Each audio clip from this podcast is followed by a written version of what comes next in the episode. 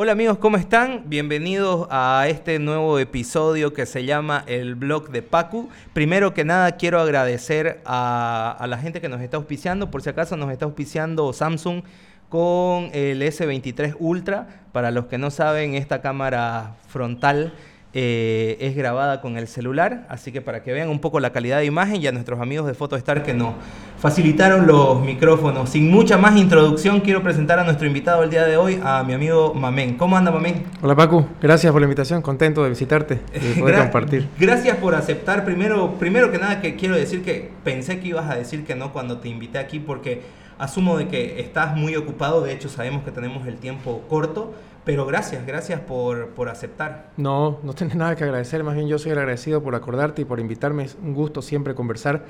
Ya nos, ya nos hemos conocido previo, antes ya nos conocíamos, entonces imagínate vos, un gustazo. Buenísimo, gracias. Estábamos hablando antes de que se enciendan las cámaras, estábamos hablando de eh, tu aparición en una de las vallas de los pollos Kiki. Contanos un poco al respecto.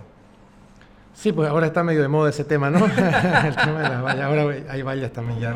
De todo, de todo el mundo. Eh, bueno, en realidad, un buen día a mí me llaman y me dicen, oye, hay una valla tuya por la, por la Banzer. Yo digo, una valla mía, que, te, debe estar confundido porque yo no he encargado ninguna valla.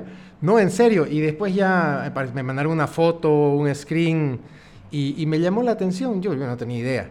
Este, de qué se trataba. Entonces ya me tomé el trabajo y al día siguiente fui a conocer la valla, donde yo estaba, yo no sabía. Y claro, efectivamente era una, una valla de pollos Kiki en la que salía mi imagen. Ajá. Eh, ¿Qué te puedo creativa, ¿no? Estuvo buena. Sí, a mí me la idea. sí, a mí también, porque al final estaban reflejando mi trabajo, que es fiscalizar. Entonces decían, si sos pícaro y venís a esta sucursal, están fiscalizando, más o menos. O sea que estaba, estaba bueno el, el mensaje. Eh, hay Roxana, mi esposa, que trabaja con redes y todo lo demás, pero ¿te pidieron permiso? No, le dije, pero ¿cómo puede ser? No sé qué más. No, pero yo dije, pasa nada. Este, al final no están usando mi imagen para algo negativo, es una valla eh, y que refleja mi trabajo. Y bueno, ahí se nos ocurrió hacer un producto cabalmente eh, con la valla. Y yo lo llamé al dueño, averigué quién era, averigué su, su número a Mario y lo llamé. Y le dije, nunca había hablado con él, le dije, hola Mario, ¿cómo te va? Te hablan, men. Y creo que él dijo, ya estuvo, aquí me van a tratar. me van a pedir pollo. Eh, y le dije, eh, no, que él me comentó algo de la valla. Le dije, no, no te preocupes, este, no, no, no, no, es por eso. En realidad yo te llamaba para pedirte permiso para poder hacer una filmación en una de tus sucursales. Ajá. Y me dijo que claro que sí, que cantadísimo. Además nos apoyaron un montón, este, puso a disposición a algunas de, sus, de las personas administrativas hicimos un producto, un producto en el que yo llegaba como que esté fiscalizando a la, sucursal, había un funcionario de la alcaldía este, pidiendo licencias y no sé qué más, llego allá y él, dice, el pollito démelo, y yo le digo, ¿ya lo pagaste? No, todavía páguelo, lo, hagamos, lo hacemos pagar el pollito y ahí sale una cámara hacia afuera y se queda en la, en la valla. Lógicamente, para, para, el video que hicimos nosotros, tapamos todas las marcas de la, del nombre de la empresa y todo lo Ya. y eso vos lo hiciste, ese video lo hiciste para tus redes. Contenido. Para contenido, en tus redes sociales. Contenido para destacar que había una valla. Claro. Para mostrar que había una valla. Eh, claro, me parece divertido y una de las primeras cosas que yo pensé cuando vi esa valla es que te habían contratado como como imagen. Yo trabajo en publicidad y siempre se hace eso, ¿no? Se contrata. Claro, a raíz de eso hubo algunas personas que lo pensaron y con toda razón, pero no en absoluto. No me contrataron, no me pagaron, no cobré, ni un cuarto de pollo me regalaron. ah, no, unos postres, sí. A ver, pero ahora de repente estos cuatro mil que van a regalar me llega algo. Entonces estamos esperando a ver si nos llega. pero no, no. Yo en ningún momento hago... Eh, eh, uso económico de mi imagen en absoluto. Y, me han llamado algunas personas que vieron eso y creyeron, pero no, no, no lo hago. No lo he hecho, ni, ni creo que lo vaya a hacer. Claro. ¿Cómo, cómo ves el hecho de que eh, creería yo que es una de las pocas veces, por lo menos en Santa Cruz, que una persona que trabaja con un funcionario público que está en política eh, también de alguna forma es medio imagen o vamos a decir una especie de influencer, se podría decir. ¿Cómo, ¿cómo ves esto? ¿Cómo asumís esto? Eh, primero que cuando suceden estas cosas uno se siente agradecido por el apoyo de la gente, por el cariño, porque yo siento mucho cariño en la calle y eso de verdad que se agradece y da fuerza para seguir adelante. Pero en realidad lo que nosotros hemos hecho es mostrar el trabajo. Eh, lo que pasa es que el municipio es como que es muy cotidiano. Eh, cuando vos salís a la calle y no hay luminaria, es el municipio. Cuando salís y te embarras los pies y no hay pavimento, es el municipio. Cuando la ciudad está sucia, es el municipio. Entonces, de una otra forma, lo que hemos hecho es ese tema cotidiano, mostrárselo para que la gente se pueda involucrar, se pueda interesar. Y los resultados han sido fantásticos porque más del 90% de mis denuncias son a través de denuncia ciudadana. De, gente valiente que se cansa, que ya no está dispuesta a seguir viviendo en lo que estamos viviendo, que ya no quiere corrupción y que lo denuncian. Entonces juntos eh, tratamos de que eso se vaya acabando. Yo soy consciente que no voy a acabar con la corrupción, con la denuncia, pero por lo menos les dificultamos el trabajo a los corruptos. Y, te lo digo porque eh, han habido muchos casos de extorsiones de las famosas licencias de funcionamiento. Antes, los tipos llegaban, se parqueaban en la puerta, bajaban en chalecaos, se entraban como unos pistoleros y decían, ¿dónde está? Dame la plata y todo lo demás. Claro. A raíz de las denuncias, primer elemento, que la gente ya sabe que, por ejemplo, una licencia con funcionamiento no cuesta 1.500 ni 1.600 pesos, que cuesta 300 pesos o 280. Claro. Entonces ya con esa información, cuando llega un pícaro y le dice 1.600, no, pues cuesta 300, puede tener 1.600. Ya hay, por ejemplo, un elemento que les dificulta. El otro, ya no llegan y se parquean en la puerta, se parquean tres cuadras más adelante o van en otro vehículo, ya se sacan el chaleco. Entonces, les vas dificultando el tema de la extorsión a la gente. Y claro, al final la esperanza es que eso se acabe y yo no la pierdo. Yo sé que algún día se va a acabar porque creo que en función a que haya más gente que denuncie, ellos van a tener más temor de ir y extorsionarlo. Claro, esto que vos decís es importante y que de hecho es una de las preguntas que se hicieron en el grupo opinadores del podcast que les mando un saludo. Es, eh, ¿hay una cultura de corrupción en Santa Cruz? Por lo menos dentro de estas instituciones, digamos, porque a ver, como ciudadano siempre cuando a mí me toca hacer algún trámite burocrático es como, es como una paja. Es como que digo, oh, ahora tengo que sacar carnet, licencia, eh, eh, ni de licencia de funcionamiento. Siempre es como una paja y pensás de que lo que primero que te va a pasar es que te van a pedir que el papel, que llénelo, que no sé qué, y vas a terminar mm, dando una... La famosa burocracia. Exactamente. Yo no diría que hay una cultura de, de, de corrupción. Hay gente corrupta hay funcionarios públicos corruptos, pero no todos. Hay gente buena, hay gente que quiere hacer las cosas bien. Lastimosamente, los malos manchan a los buenos y te da la percepción de que todo está mal. Yo, por ejemplo, sí tenía, así para serte muy sincero. la mayoría de la gente piensa así, que todo está mal. Es más, cuando vos decidís, voy a hacer política, dicen, ahí va otro ladrón. es eso. Y la política depende cómo lo usemos, la puedes usar para el bien o para el mal. Este, pero lo que no podemos hacer es cruzarnos de brazos, perder las esperanzas, decir no se puede hacer nada y que sigan lo que están o lo que estuvieron. Hay que empezar, el empoderamiento ciudadano es clave. Esto es importantísimo, los, las redes, estos dispositivos que te ponen en contacto inmediato con una comunidad de miles de personas, que te ponen en contacto de manera directa con la autoridad. Porque vos ahorita podés usar las redes, cualquier autoridad y decirle, oye, sinvergüenza, ¿por qué no haces tu trabajo más o menos? Y, ya, y hace 10 o 20 años, ¿cuándo podías decirle eso a una autoridad? No, claro. Entonces, ha acortado la brecha entre la autoridad y el ciudadano. Incluso antes la autoridad era incluso hasta intocable, digamos, ¿no? Era, era como si de hecho, recordemos este, e, esto que, sucedió con Johnny Fernández no hace mucho, donde unos tipos estaban haciendo como un letrero en la calle y le gritaron ¡Flojo! Y el tipo salió como si fuera que vamos a fiscalizar todo esto. Y fue ahora ya con, las redes sociales eso se viralizó y fue mala imagen para Johnny. Pero absolutamente. Además que era un ciudadano que... Y, en realidad, miramos como, como es el, a veces como el poder desubica él dijo, ahí viene, ahí viene, creo que el alcalde con su flojo, pero más o menos al que le haga el guante que se lo chante, pues más o menos eh, flojo y volcó. y ni siquiera era él, creo. Y ahí viene y medio lo amedrentan. El señor sudando porque estaban levantando un letrero. Claro. Se va y aparecen los chupemedias de siempre. Y me acuerdo que uno dice, decime de nuevo a ver lo que le dijiste. Flojo, le dijo. Y se volvió a ir. Y ahí ya, a las horas, claro, lo amenazaron, lo hacen grabar un video a ese pobre hombre. Claro. Apoyado en una pared pidiendo disculpas. Y eso fue peor unos chicos creativos hicieron una parodia en un pollo, no sé si te acordás. Sí, sí, sí, sí, sí. Y hacen la parodia que llega un, chico que era el alcalde y que no sé qué más. Al día siguiente llega la alcaldía a darles una notificación por el piso sucio. Eh, sí, me acuerdo que, también hubo la acompañamos nosotros. O sea, entonces, esas cosas antes no se sabían, quedaban ahí y la gente quedaba amedrentada. En cambio ahora eso, el tema de la comunicación hizo que eso se entere todo el mundo y ellos quedaron peor y esa gente quedó empoderada. Y no voy a decir la marca del pollo, pero ya va creo que por la tercera sucursal. O sea que a partir de ahí despegó. Entonces es un tema muy interesante. La comunicación es clave ahora y favorece mucho al ciudadano, lo empodera. Lo empodera en el sentido de que no está desamparado, de que cualquier cosa que le pasa la puede exponer y va a tener apoyo de la gente, también de algunas autoridades. Yo no sé quién empezó, pero creería que fuiste vos uno de los primeros que empezó con esto de, mostrar el trabajo a través de las redes sociales y de ahí siguieron otras personas. ¿Estoy en, lo correcto? Creo que vos has sido como uno de los eh, iniciadores un poco de esta, eh, de esta forma de, trabajar. Yo no sé si fue el primero, no, la verdad que no lo sé, pero tal vez el que le dio tal vez un enfoque y más impulso, y yo me alegro muchísimo que mientras más funcionarios públicos lo hagan, mejor para todos. Claro. Porque va a haber más denuncia, va a haber más respuesta a lo que no está, a lo que, a lo que no está bien, el, ciudadano va a tener más opciones para canalizar sus necesidades, entonces es fantástico. Yo en ese sentido creo que mientras más seamos los que queremos hacer las cosas bien es mejor.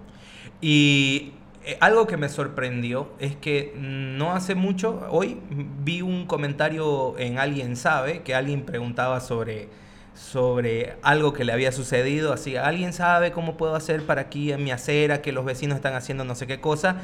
Y eh, una persona publica y dice, Mamén Saavedra, este es su número. Mm. Y me sorprende ver el número de, una persona como vos, una autoridad, una persona que, es importante, digamos, y eh, el número de teléfono abiertamente. ¿Cómo, cómo de, hecho, ni siquiera a mí me gusta dar tanto el número, tan abierto el número de teléfono. Es una de mis obligaciones, ¿no? Eh, que la gente se pueda comunicar conmigo.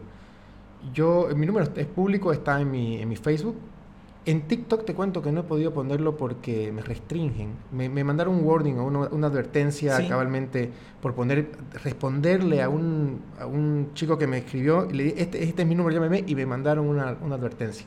Entonces la plataforma es más complicada en ese tema de los datos. Pero en Facebook sí. Y yo tengo, ellos tienen que tener las herramientas para comunicarse conmigo, pero también eso te genera... Eh, una sensación de impotencia muchas veces porque no tenés idea para las cosas que me llaman. O sea, hay cosas que humanamente yo no puedo hacer nada porque no dependen del municipio, no dependen de, mi gestión como concejal. Temas duros, este, hasta de violaciones, de agresiones, temas más legales. Y en eso a una persona desesperada tenés que decirle, pucha, yo no, puedo tengo hacer nada. cómo. Mm. Y, y uno diría, no, de repente lo van a tomar a mal y la mayoría de las personas lo entienden, pero a veces lo único que quieren es que alguien los escuche. Importante.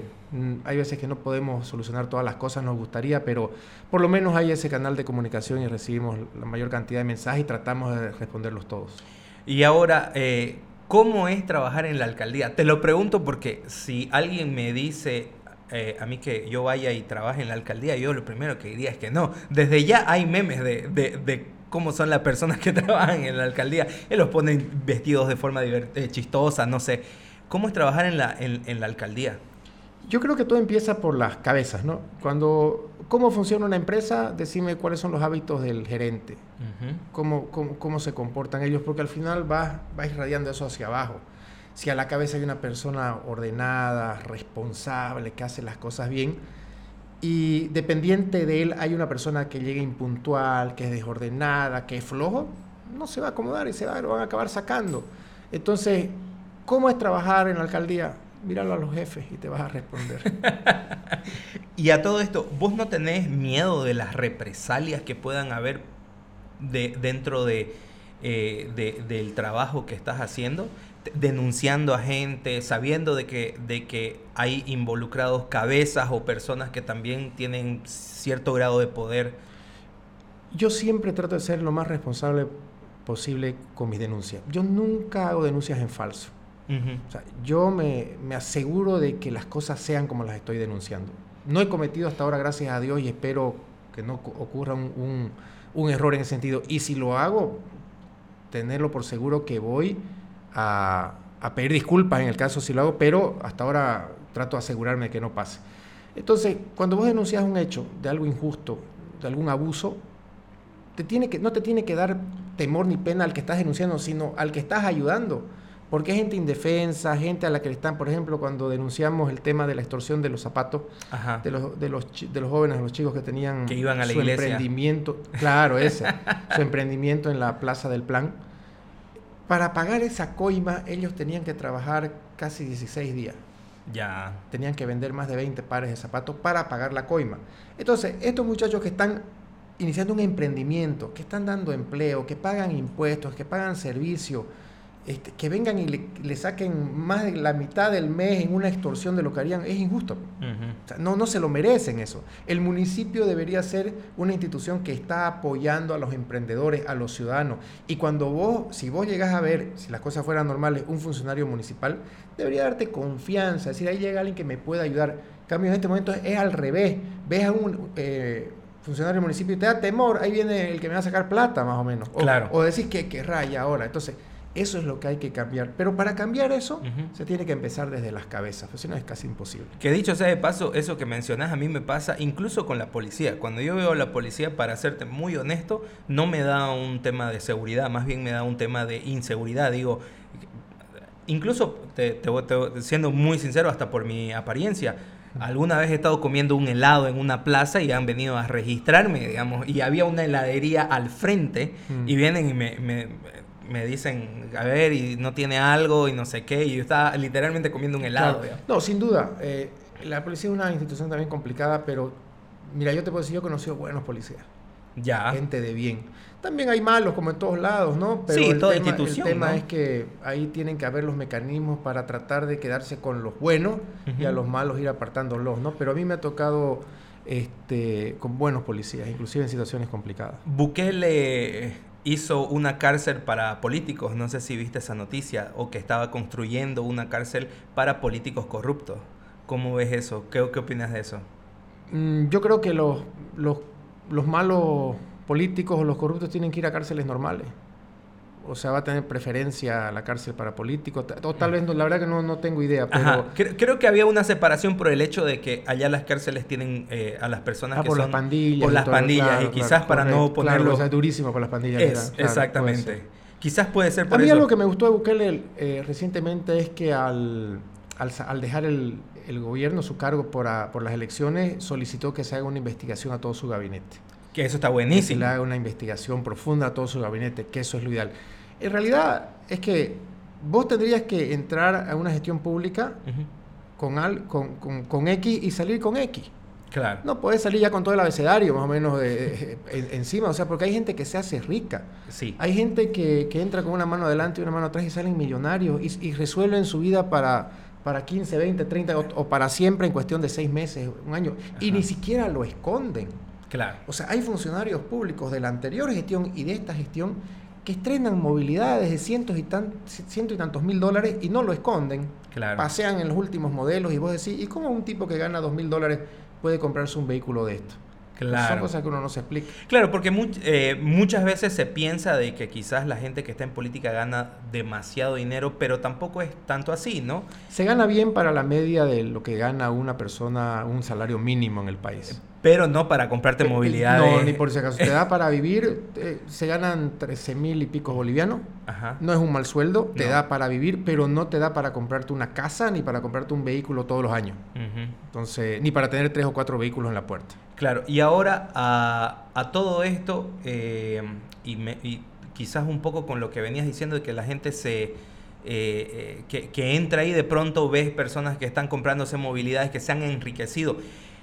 Creería yo que para ser político tenés que tener una vocación muy grande de servicio. Estás entrando ahí para servir a tu ciudad, a tu país, a tu departamento, a lo que sea.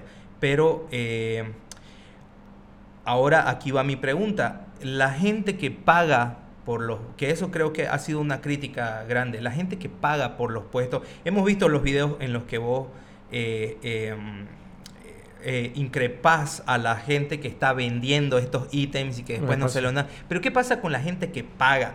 ¿Vale tanto la pena trabajar ahí como para, para pagar como casi una inversión, si se quiere, y meterse a trabajar así? Mira, ahí hay un tema delicado porque es delito pagar para entrar a una, Totalmente. pública. No podés hacerlo.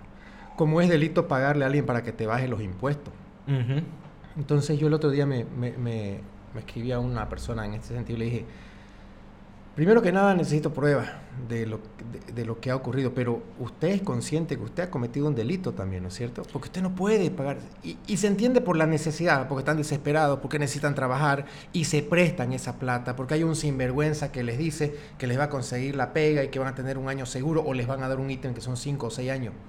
Entonces le dicen, pagame 2 mil dólares y vas a ganar 8 mil al mes o vas a ganar 10 mil durante un año, durante 5 años. Y al final hasta los estafan, no les dan la pega. Se quedan con la plata. Y hay muchos que sí les dan la pega y han pagado y ya no los conocemos porque están con la no van a denunciar, pues, porque votan. Entonces, es un negocio millonario. De porque no cobran 500 pesos ni 1000 pesos, te cobran, les cobran arriba de 7 mil, 10 mil bolivianos. Y son miles de contratos los que se hacen al año en el municipio. Entonces, es un negocio de verdad muy, muy grande. ¿Y qué pasa entonces con, los con los denunciantes que pagaron y fueron e, estafados? ¿Pasa algo con ellos eh, legalmente? Legalmente podrían complicarse. Por eso es que yo siempre les digo, no entren en ese, no entren en el, en, el circuito de la corrupción. Porque estás entrando en un círculo vicioso. Eh, claro. Que al final vas a acabar vos tan perjudicado como al que le diste la plata. Y, y, y, en parte uno los entiende porque se necesita trabajo. Entonces, eh, todo está mal, pues, ¿no? ¿Cómo vas a estar pagando vos para entrar a una institución pública? Si al final a los funcionarios públicos les pagan todos ustedes, les pago yo, les pagas vos, todos los que pagamos impuestos. Y lo que se busca es gente que pueda dar soluciones a los problemas de la ciudad. No al compañerito que, que puso tres banderas y lo voy a poner en un cargo para que te cabe de, de, no sé, pues responsable del alumbrado público de la ciudad. Claro. Eh, es un, ejemplo, pero tiene que ser una persona preparada, capaz que dé soluciones. Entonces aquí está todo totalmente distorsionado. Que por eso de alguna forma vemos que la ciudad y el país en todo caso es como una especie de mantel llena de parches, ¿no? De que no ves una cosa uniforme, sino que es como que entra la gente y el que entró en ese momento dice, ah, creo que es buena idea hacer esto y hace algo. Y el que entra después dice, no, creo que es mejor hacer otra. Y, y, quedas con una cosa, una, morfa, una cosa morfa. Un Frankenstein. La ciudad es un Frankenstein. No hay, planificación. Exactamente. Claro, ahí viene la famosa institucionalización de los cargos públicos, que es que la meritocracia, que eso es importante, pero también le pillaron su vuelta a eso en su momento yo sigo insistiendo, aquí tienen que ir cambiando las cabezas y la, y la y qué es lo que querés de la función pública, qué es lo que querés al ser funcionario público. Vivimos en la ciudad más importante, más grande, eh, con más recursos del país, podríamos estar muchísimo mejor, tenemos que dejar un legado. Eh, Paco en, no sé, pues en 40 años, 50 años nadie se va a acordar de nosotros. Total, eso, justamente eso hablamos hace rato. Entonces, si vos podés dejarle algo a tu ciudad, a tu sociedad, para que tus hijos se sientan orgullosos, para que tus nietos se sientan orgullosos. Y no necesitas para eso ser un alcalde o ser un concejal. Desde un simple ciudadano lo puede hacer. Un buen, necesitas ser un buen ciudadano. Correcto. Y, yo siempre digo, todos somos factor de cambio. El hecho de ir en el vehículo y tener la bolsa de la pastilla y decir, no, no la voy a botar, la guardo acá, ya estás ayudando. Porque es menos una bolsita de, dulce en, el piso. Entonces, si empezamos a sumar, empezamos a tomar conciencia, vamos a ir cambiando las cosas. El tema es que lastimosamente no se invierte en educación. En Bolivia no se invierte en educación, peor en nuestra ciudad. ¿Cuándo has visto una campaña de educación ciudadana en los últimos años impulsada desde el municipio? Porque la educación, invertir en educación no es algo que te va a dar rédito en dos años o en cinco años. Y normalmente, por eso que yo me niego a responder cuando me dicen vas a ser candidato a alcalde, porque le digo que es una falta de respeto a la gente. Yo soy concejal y mi obligación es ser concejal, no estar pensando ahorita en un cargo de más allá. Si lo hago bien, puede ser que dé para más y lo van a decir ustedes, no yo. Pero entonces, en ese, en ese sentido, vos tenés que invertir en educación. No te va a dar rédito en la siguiente elección, ni en la subsiguiente probablemente. Pero en 15 años vas a tener una sociedad diferente y una ciudad diferente. Eso es lo que hay que hacer. ¿Cómo dejamos de ser corruptos? Vos decís con educación. Principios y valores principalmente. Eso, eso viene desde la casa. Yo creo que el, tener claro cuál es el norte, qué es lo que se puede y qué es lo que no se puede hacer, cuál es la mejor herencia que le das a un hijo. Y es lo que yo les agradezco a mis padres, un nombre. O sea, poder mirar a cualquier persona de frente sea funcionario público, no, no tener que agacharle la cabeza a nadie. Eso es mucha dosis, eso es mucha cosa, te da mucha seguridad. Y eso es lo que yo les quiero dejar a mis hijos. Que tengan la tranquilidad y la seguridad que su padre fue un buen hombre. Creo que esa es la mejor herencia que les puedes dejar. Hace rato estábamos hablando o estabas mencionando de que Santa Cruz de alguna forma era eh, esta ciudad que está progresando bastante. Eh, y y, bueno, y hablando un poco del legado que le vamos a dejar a nuestros hijos o a la generación que, que venga. Eh, hace un mes o un mes y poquito nos pasó algo totalmente catastrófico, que fue el humo durante creo que casi un mes en toda la ciudad. Em, Santa Cruz, siendo la ciudad más pujante, el motor de Bolivia, etcétera, etcétera, eh, no sé, pero desde mi punto de vista creo que se quedó un poco con las manos cruzadas con este tema del humo eh, y los incendios. Y creería yo que eso va a afectar al legado de las generaciones futuras, digamos, menos... menos Absolutamente. Eh, si la ecología está destruida, nosotros estamos cagados, así de sencillo, porque no tenemos agua, se nos vienen ventarrones que nos van a hacer mierda a la ciudad, y, todo, y, todo cada vez peor. Incluso, y eso de, destruir todo se pone con, con el letrero de, del progreso, de, encementar todo y hacer condominios y hacer edificios y hacer... ¿Cómo ves eso? ¿Qué opinas de eso? Mira, llegamos a ser la segunda ciudad con el aire, el aire más contaminado del planeta. ¿no? Respirábamos humo, era algo, algo impresionante. Yo me acuerdo que hubo un domingo que fue el peor día, yo me fui al campo, que dejó de ventear Dejó de, la ventolera se fue y es como que todo se asentó. Era impresionante, era un, escenario apocalíptico. Solo faltaban los zombies más o menos que aparezcan por ahí. Entonces, uno dice, ¿qué está pasando? Porque esto no es nuevo. Esto viene desde, desde hace años ya. Y decís, ¿cómo podemos solucionarlo? ¿Endurecer las penas? Sí, que el que queme sepa que se va a ir preso y que va a perder lo que tiene. Eh, mejorar los controles también, equipar a los bomberos, por supuesto, porque lamentablemente nuestros bomberos, mira, hacen milagros con lo poco que tienen.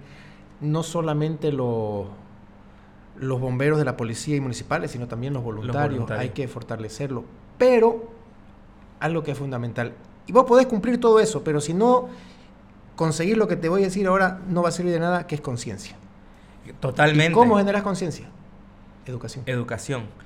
Porque de alguna forma creo yo de que la gente está más y, no, estoy en desacuerdo, este, porque yo soy, yo trabajo en publicidad, entonces soy una persona eh, eh, conscientemente capitalista, pero tampoco soy boludo. Entonces digo, ok, si voy a hacer algo que me va a traer plata, mucha plata, un condominio, voy a entrarme al cordón ecológico o donde que te dé la gana, pero eso me va a afectar en los próximos años, tampoco soy boludo, prefiero tomar agua a ganar plata, digamos, ¿no? Entonces, eh, ¿por qué seguimos con esa necesidad de, hacer dinero y hacer cosas y hacer condominios y construcciones y talar árboles? Pero el hacer un condominio no significa depredar el medio ambiente. Podés hacerlo, podés hacer, ya hay la tecnología, ya hay el conocimiento, no vas a descubrir la pólvora. Totalmente. O sea, que sean construcciones que sean amigables. Totalmente. Eh, generar reforestación, o sea, hay un montón de herramientas.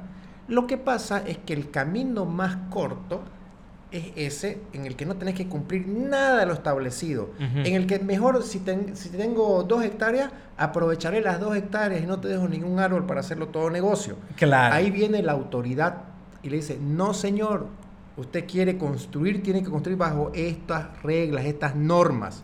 Y si no le gusta, váyase a buscar dónde construye. Entonces usted me va a respetar esto, tiene que dejar el 40%, el 60% de área verde. O sea, tenés un montón de cosas, que, de, elementos que te podrían garantizar que el progreso no signifique un retroceso en el tema medioambiental.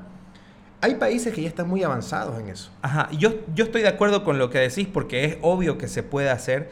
Este, hay, hay, el progreso no necesariamente tiene que estar peleado con la conservación, digamos, de, de, de, esta parte ecológica. ¿Y por qué, la pregunta es por qué no, no logramos que se cumplan esas normativas que ya están. Por el negocio, por la corrupción. Porque yo quiero construir mis dos hectáreas. Entonces voy y te busco a un funcionario, vamos a hacer ejemplo, no, no, vamos con un funcionario público corrupto y le digo, mira hermano, quiero hacer esta construcción, sé que el código y la norma, el código de urbanismo y obras establece esto, pero hagámonos los locos. ¿Cuánto? Para solucionarlo. Entonces le da la coima y el tipo lo guarda el, código de organismo y obra, que es el que tendría que fiscalizar la construcción, y le dice, chale nomás. Y va avanzando. Inclusive, algo que es muy curioso acá es que van a los negocios y les piden las licencias de funcionamiento, las fichas técnicas ambientales, ahora que se las han inventado y los tienen fregados. Ahora, si cumplís todo eso, ahora es con los letreros ya. Que su letrero, que no sé, o sea, siempre están buscando. Sí. Y si no lo haces 24 horas, venimos, clausuramos con la Guardia Municipal y la gente con temor, preocupada cuando llega esta gente. Pero vos ves un mamotreto que estén construyendo, que incumple todo, no establece, ni siquiera respeta los estacionamientos mínimos claro. que, que, fuera a tener, va a congestionar toda la cuadra, todo lo demás, tumbar no sé cuántos árboles.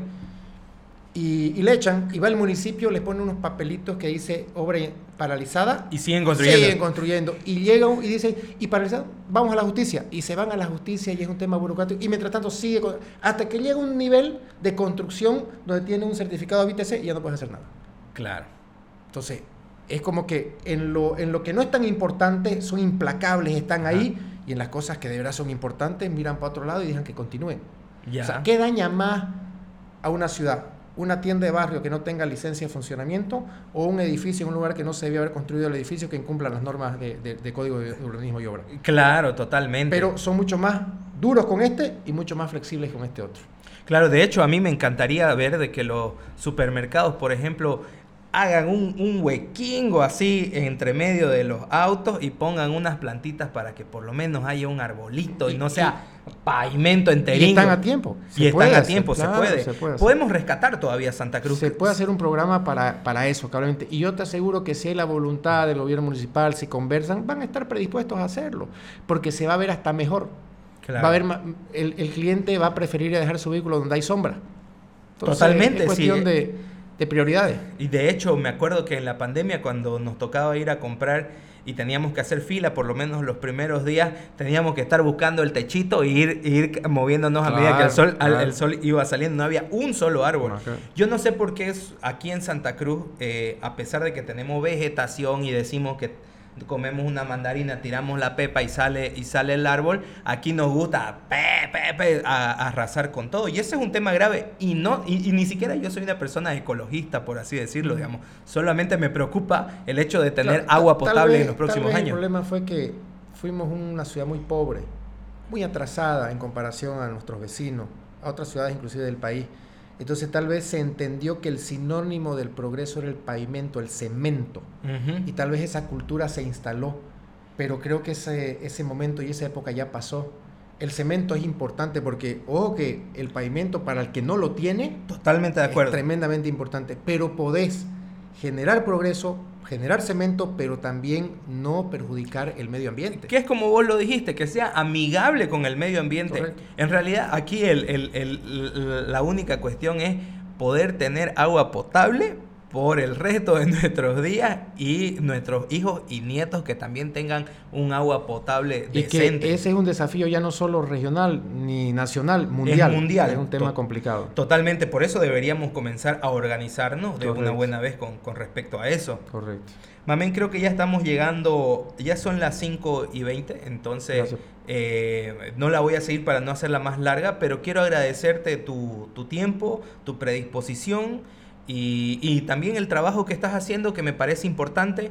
Eh, me alegra mucho de que, de que hayas tomado las redes para poder mostrar este trabajo porque a veces se tiene como que eh, están atrasados siempre, ¿no? La alcaldía o el municipio, eh, pero creo que se, ya se muestra de que hay una apertura, de que se está incorporando nuevas ideas, ideas incluso internacionales, entonces agradecerte tu trabajo y obviamente como ciudadano, y esto también se lo dije a mi amigo Fede cuando vino acá, Fede Morón, que le mando un saludo, este, nosotros también te vamos a estar fiscalizando como ciudadano. Este, porque eso es lo que creo que todo el mundo debería hacer con los concejales, con la policía, con el alcalde, con el presidente y con todo el mundo. Ustedes nos pagan, ustedes son nuestros jefes y, y claro que sí, es lo que se debe hacer y nosotros tenemos que rendirles cuentas a ustedes y darles explicaciones a ustedes las veces que sean necesarias y de cualquier tema que ustedes dispongan siempre y cuando sea un tema relacionado con el municipio. Yo te agradezco muchísimo, Paco, te felicito por el trabajo, por el, emprendimiento y, te deseo muchísimo éxito. Y cuando vos dispongas vamos a estar aquí presente acompañándote. Gracias. Buenísimo, espero podamos hacer otro episodio y charlar de nuevas cosas. Muchas gracias amigos a todos los que nos estuvieron viendo. Una vez más agradecimiento a la gente de Samsung por el S23 Ultra que nos permite grabar la, la cámara central, la cámara general. Y bueno, nos vemos en otro episodio. Y después de la mención también, Kiki, a ver si se presente, ¿no? Si, si has, si has empezado tu, la entrevista con ellos. que, que dicho sea de paso, yo he trabajado con Kiki varias veces. Nosotros, con, justamente con Fede Morón, hicimos los primeros comerciales cuando Fede todavía trabajaba en publicidad. Con más motivo, entonces, ahora ya saben. ¿Querés decir algo, algunas palabras a, a la gente que te está escuchando? No, agradecerles la, el cariño de la gente, de verdad nos da muchísima fuerza. Nos debemos a ustedes y gracias, gracias siempre por estar presente y hacer que nos sintamos bien. Gracias. Muchas gracias a todos los que nos escucharon. Nos vemos en un próximo episodio. Chao.